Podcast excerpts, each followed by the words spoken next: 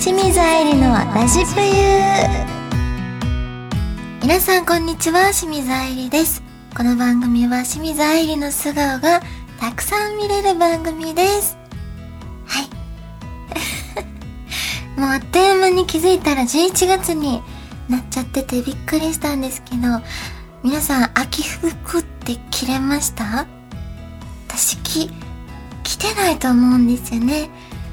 切れた記憶がなくて 夏から急に冬になったみたいな感覚なんですけどでそんな感じでも来年からは秋服なんてもう買わへんと思いながら服の整理をしてたんですよ。お家で掃除とか。でその掃除の時にいつも普通の音楽をかけるんですけど最近はねなぜかあの咀嚼音の YouTuber みゆさんっていう方がいるんですけど、そのみゆさんにハマっちゃって、で、その、もぐもぐ食べてる音が心地いいので、それを聞きながら、お掃除することにハマってます。はい。しかもすごいはかどるし、そのなんかとんでもない音声見つけてしまったって感動してる水愛理です。でもその話を幼馴染にしたんですよ。そしたらなんか「あ私は苦手やわ」みたいな言っててこんなに人気ある動画だけど苦手な人もやっぱいるんやなって改めて人それぞれやなって感じたところです。はい。この番組は皆様からのメッセージも募集中です。今後はえ、ラジクロのサイトの右上のメッセージボタンからと、ラジクロのツイッターか、清水愛理のツイッターからリプライでも募集しております。皆様からのお便り、ぜひお待ちしております。それでは、清水愛理のラジプユ、スタートです。この番組は、ラジオクロニクルの提供でお送りいたします。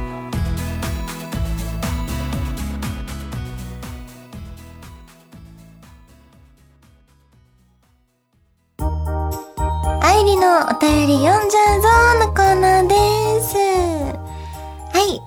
えー、まずは早速いただいたお便りから読んでいきたいと思います。なおやんさんからのお便りです。あいりさん、ディレクターさん、毎回楽しみに視聴しています。あれ？拝聴？視聴ですね。えー、質問。カレーの具材に例えると、アイリンは何の具？ありがとうございます。ディレクターじゃなくて、ディレクター。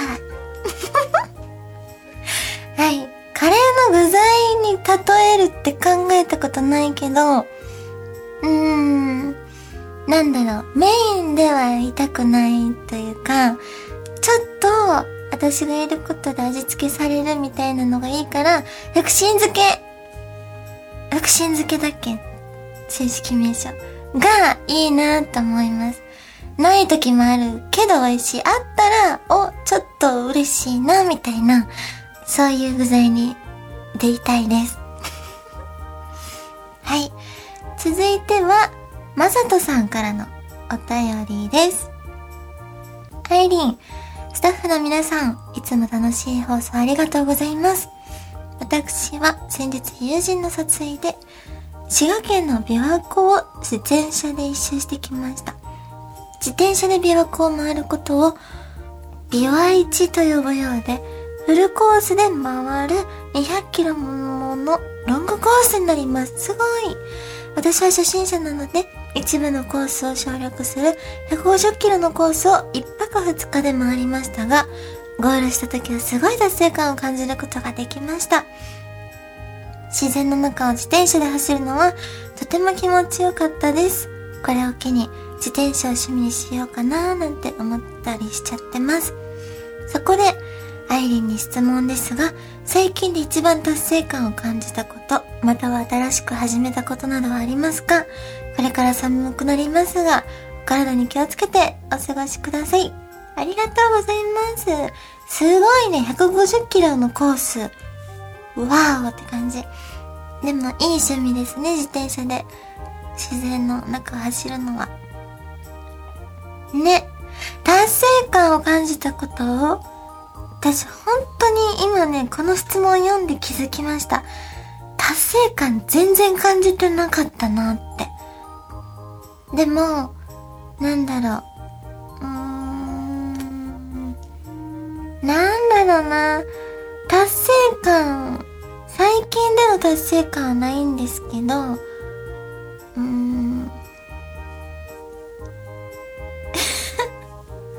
なんだろう、本当に。で、ちゃんと達成感感じれてないわ、ほんと。今ね、ちょっと、持って話そうかなとか思ったの。でも、本当になかった。達成感とはまた違うかもしれないけど、あの、ね、TikTok、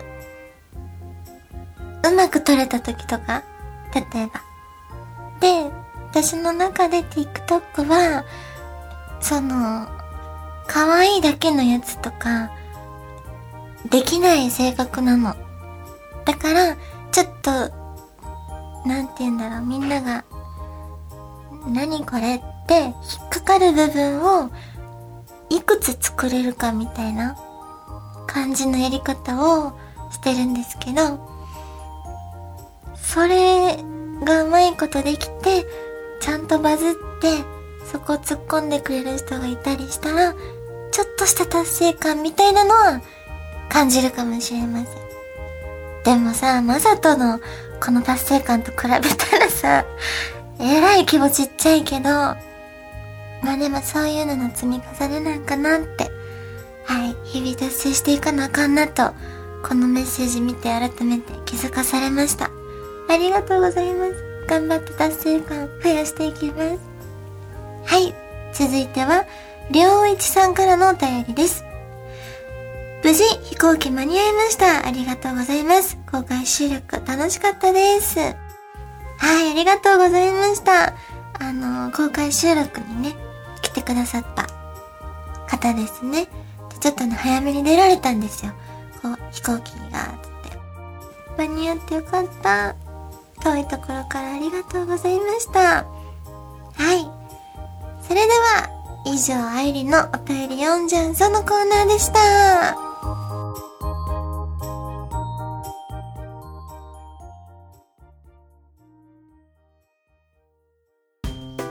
愛理の何でもランキングはい、このコーナーはいつもね、私の何でもランキングをなんだかんだランキングつけさせてもらってるんですけど、今日はですね、ミヤのおてんばランキングということで、あのー、飼ってるね、家族のミヤちゃんのおてんばなところをベスト3をご紹介したいと思います。なんて、微笑ましい、なんかのほほんとしたランキングなんでしょうか。それでは第3位。ピンポーンってなると、えー、インターホンの下まで、パシャシャってなんかもうダッシュしていって、あの、来てるよっていう顔をした私の方を目をまん丸くさせて見る。なんかアマゾン来たんで、みたいな。その時に必ず、あの、滑るんですよね。床、床を。なんかシャーンって感じでぶつかったりもするし。そういうところ、かわいい。第2位。突然、ソファーの上で、物を、に当たり出す。私がついこの間ちょっと、お仕事で台本を置いてたんですよ。そしたら、そのソファーに乗った時に、やっぱり猫ちゃんって紙質？なんだろう、ペラペラの紙に、すごい反応するんですね。で、その台本に多分ちょっとふって触れて、テンション上がったのか、いきなり、台本に攻撃しだして、猫キック抱きかかえながらして、もう破けるんちゃうかぐらいっていうのがありました。はい。かわいいですね。第1位は、真夜中の大運動会で私のお家すっごい狭いんですけど、玄関から、その部屋のベランダまでは、猫ちゃんがダッシュできるような長さではあるんですよ。思いっきり走れるような。で、その廊下からめっちゃテンション上がって、もう、目まん丸にして尻尾パンパンに膨らまして、耳もちょっとピーンって感じになって、大間さんみたいな走り方して走ってきて、で、テンション上がったまま、ベランダの窓にゴーンって頭をぶつけたことが ありました。もう、大爆笑しちゃって、痛かったやろって言って。けど、ミヤもやっぱ痛かったんやろうけど、テンションの方が上がってるから、そのまま U ターンしてまた玄関の方にふわーって走っていくっていう。もう、本当におてんばで可愛らしくて癒されてます、毎日。はい。まだまだあるんですけど、今回はこの3つでご紹介させていただきました。以上、愛理のなんでもランキング、ミヤ編でした。はい、OK です。すいません素晴らしい。それ、またみやちゃんも結構大変だったでしょうね。そうゴツンってぶ本つけちゃって。こうやって走って、ベッドがこうあって、ここまでなんですけどえ、こう乗った勢いでバーン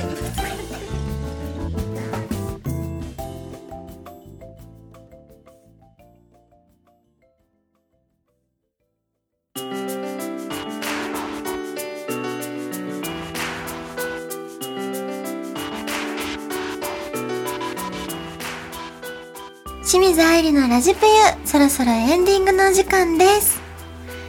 えっ、ー、と、まずはね、告知をしていきますね。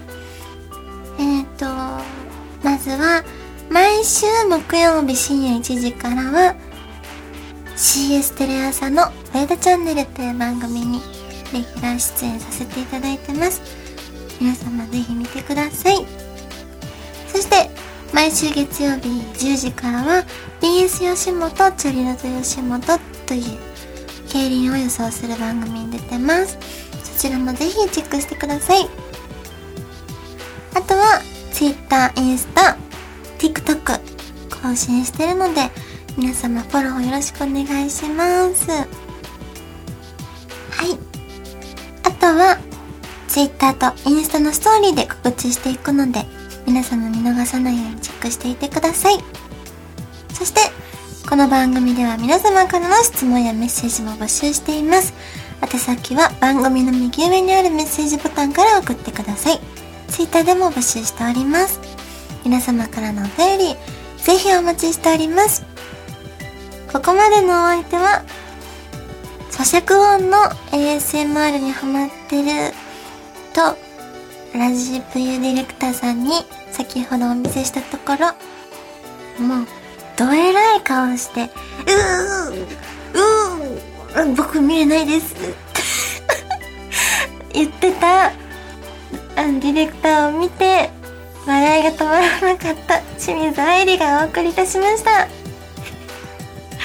本当この映像見せてあげたいってぐらい面白かったんで、本当に見せたかった。はい。えー、この番組はラジオクロニクルの提供でお送りいたしました。あはい、OK です。ありがとうございました。りがとうございます。確かに何回見てもあれは好きみたいな。やっぱダメな人はダメなんだな。